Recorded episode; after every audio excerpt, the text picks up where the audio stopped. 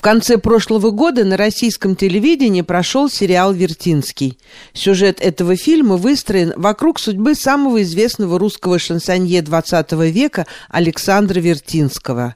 История артиста, покинувшего Россию в 1919 году и вернувшегося в СССР в 1943 в разгар Второй мировой войны, захватила многих зрителей и вызвала неоднозначную реакцию. Историк эстрады, телеведущий и радиожурналист Максим Кравчинский в свое время участвовал в съемках документального фильма о жизни и творчестве Вертинского, общался с его семьей. Сегодня Максим предлагает поговорить об этом сериале на вечере, который состоится 26 марта в Торонто в студии «Н». С ним побеседовала корреспондент радио «Мегаполис Торонто» Марина Береговская. Максим, здравствуйте. Здравствуйте, Марина. Совсем скоро, в конце марта, вы проводите вечер под названием «Александр Вертинский. Правда и вымысел». В связи с чем вы обратились к этой теме и, а, собственно, о чем вы будете там говорить? Ну, вечер называется, если быть точным, «Сериал Вертинский. Мифы и факты». И вдохновило меня на создание этой программы просмотренный в конце прошлого года сериал Авдотьи Смирновой, который так и называется «Вертинский». В общем, картина такая противоречивая. Прежде чем посмотреть ее, я прочитал массу рецензий, скажем так, и большинство из них были негативные. Одна так и вовсе была написана практически матом. И я, в общем, начинал с просмотра этой картины, скажем так, предвзятым таким неким ощущением. Но, к своему удивлению, меня фильм захватил, и даже видя все те неточности биографии, там, прорехи в каких-то вещах, какие-то эпизоды абсолютно вымышленные, какие-то просто, ну, скажем так, реконструированы. Мне фильм очень понравился, я посмотрел его буквально на одном дыхании. И главный герой понравился, как сыграл э, актер Филимонов, и остальные, в общем, актерский состав прекрасный, и декорации, и костюмы. И в целом, вот еще раз повторюсь, глядя на все это глазами, ну, скажем так, профессионала, историка эстрады, у меня совершенно никакого отторжения эта трактовка не вызвала. Второй вопрос, что к реальной биографии Вертинского, она имеет весьма условное отношение. То есть там масса фактов просто выдуманных, что-то додумано, большее количество персонажей, которых мы видим в фильме, они реально не существовали, или, можно сказать иначе, они имеют реальных прототипов, но почти все они это собирательные образы. То есть некоторые герои фильма имеют под собой три-четыре разных человека. Понять, почему это было сделано, можно. Я как бы сам много лет работаю в кино, и даже, хотя в документальном, но даже в документалистике есть такой термин диверсификационный вымысел. То есть, когда мы предполагаем, что события могли развиваться так, а не иначе. И что уж говорить про игровое кино, где все должно работать на историю, на драматургию. В общем, поэтому фильм понравился, но в то же время, отвечая на ваш вопрос, именно он и вдохновил меня рассказать, как было на самом деле, показать, кто стоит за тем или иным героем, потому что судьбы интересны у этих людей, не говоря уже о судьбе самого Вертинского, которая, впрочем, я должен сказать, э, остается во многом загадкой для нас, даже несмотря на то, что существуют его мемуары, правда, не оконченные, дорогой длинную, которая называется, существует очень мало других источников, где люди пишут о Вертинском, знавшие его. Их очень мало, может быть, с полдюжины буквально. Но настоящей биографии мы его, я повторюсь, до конца не знаем. Потому что мемуары, это, знаете, всегда такая самоцензура, всегда возможность где-то что-то додумать, приукрасить. А архив Вертинского, он фактически закрыт потому что доступ туда без э, разрешения родственников запрещен. А они, соответственно, никому это разрешение давать особенно не торопятся. Максим, сам Вертинский, какие у вас вызывает чувства? О, ну, это очень талантливый артист, без сомнений, которому удалось прежде всего своим творчеством вот попасть в резонанс с эпохой, что называется. То есть он очень тонко почувствовал происходящее и сумел отразить это в своих песнях так на первый взгляд они такие, в общем, несерьезные, такие ариетки их называли.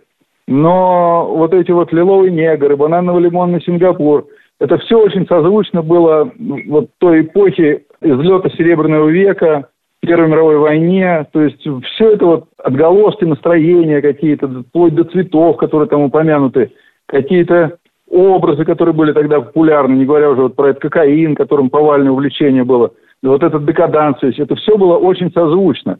Хотя, должен сказать, что Вертинский был не одинок в подобном творчестве, но вот все его, абсолютно все его конкуренты, там, ну, за исключением, может быть, Иза Кремер, который в схожем жанре работал, они забыты, а он остался. Но это говорит все-таки о многом. Время лучший фильтр.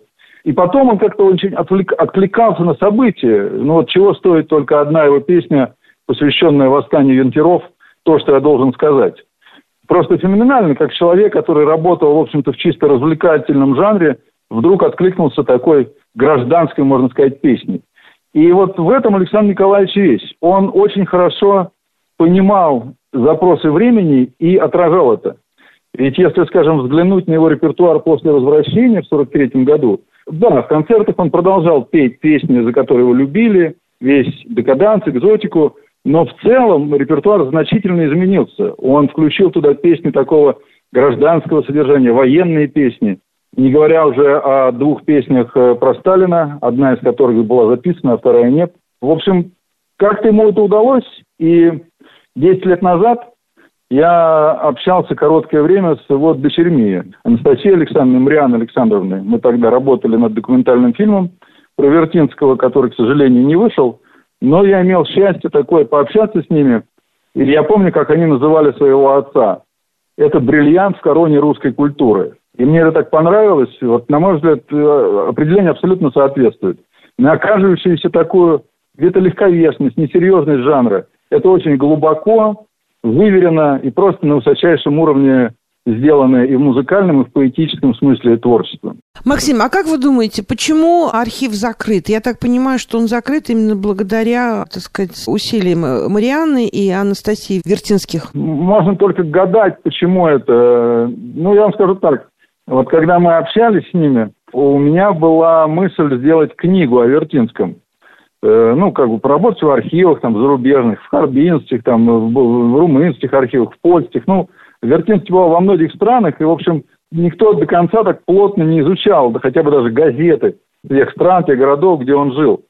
И дочери сказали, а зачем писать о нем какую-то книгу? Разве он э, не рассказал о себе все в мемуарах «Дорога длинную»? Но если вы возьмете, скажем, шанхайские газеты вот, периода его пребывания там или харбинские, то вы прочитаете очень противоречивые статьи о нем. Ну, потому что современники, как это часто бывает, совершенно не видели в нем никакой бриллиант русской культуры, за редким исключением, а видели просто артиста, человека, который живет рядом с ними. И многие его поступки они трактовали по-своему. Кто-то обвинял Вертинского в сотрудничестве с большевиками, кто-то там чуть ли не в профашистских настроениях. И, и так далее, и так далее. И все, вероятно, в архиве все это присутствует. Э, ну, обычное дело, когда человек собирает какие-то вырезки из газеты себе. Э, может быть, там есть что-то еще, я не знаю, какие-то из главлита советского какие-то документы или переписка его с кем-то. Остается только гадать. Но очевидно, что они не хотят пускать туда как бы людей, которые бы в погоне за сенсацией стали вытаскивать какие-то вещи, может быть, выдергивая их из контекста, и тем самым как бы замутняя этот бриллиант русской культуры. Но я думаю, что ими движут благие намерения. Иногда они как бы в стремлении, ну, как бы сохранить этот образ вот Вертинского, этот памятник скорее уже, иногда это выглядит несколько так, ну, нелепо, что ли. Потому что, скажем, вот в официальной дискографии Александра Николаевича нет этой всем известной сегодня песни о Сталине под названием «Он». Ну, как бы ее просто при публикациях родные ее убрали. Считаю, что, значит, не гоже такому человеку петь о Сталине. Но в век интернета это скрыть невозможно. И, собственно, даже до интернета эта запись была коллекционерам известна. Но вот такие вещи, как происходят, э, понять их можно. Но рано или поздно все равно архив откроется. Не так долго осталось ждать. И я думаю, что настоящая биография Вертинского, она еще ждет своего исследователя. И, конечно, эта книга, не знаю уж там, к 150-летию или к 200-летию со дня его рождения, но она будет написана. Спасибо большое за это интервью. Напомните, пожалуйста, когда будет ваш вечер и где? Спасибо, Марина, за приглашение. Вечер, который называется сериал «Вертинский. Мифы и факты», он состоится в субботу, 26 марта, в студии «Н». Это 312 Доломайт Драйв. И э, начало в 7 часов. И единственное, что мне хотелось бы добавить, что тем, кто соберется прийти на этот вечер, я просто прошу посмотреть сериал «Вертинский». Он спокойно доступен сегодня в интернете. Шесть серий и смотрится, как я сказал, на одном дыхании. Тогда наша встреча для вас будет гораздо интереснее и понятней, если вы успеете до, до нее посмотреть вот этот сериал.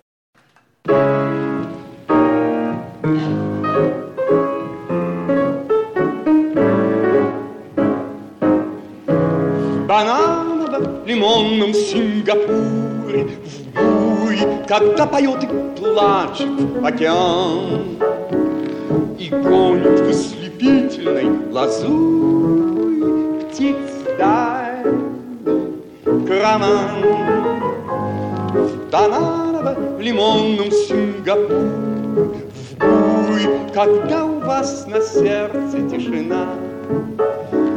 Вы пройдем на синий наш и тоскуете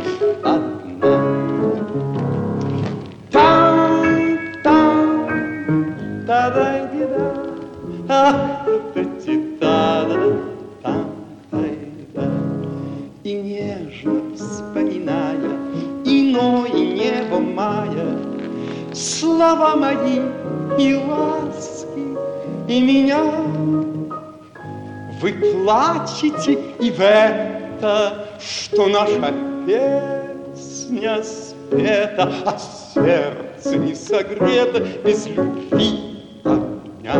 И сладко дикая магнолия в цвету. Вы плачете и в это, что песня не допета, что это лето где-то унеслось в мечту. Там, там, та дай ди да ах, та В опаловом и лунном Сингапуре, в буре, когда под ветром ломится банан, вы грезите всю ночь на желтой шкуре под вопли обезьян. В опаловом и лунном Сингапуре Запястьями и кольцами звеня Магнолия тропической лазури Вы любите меня. Down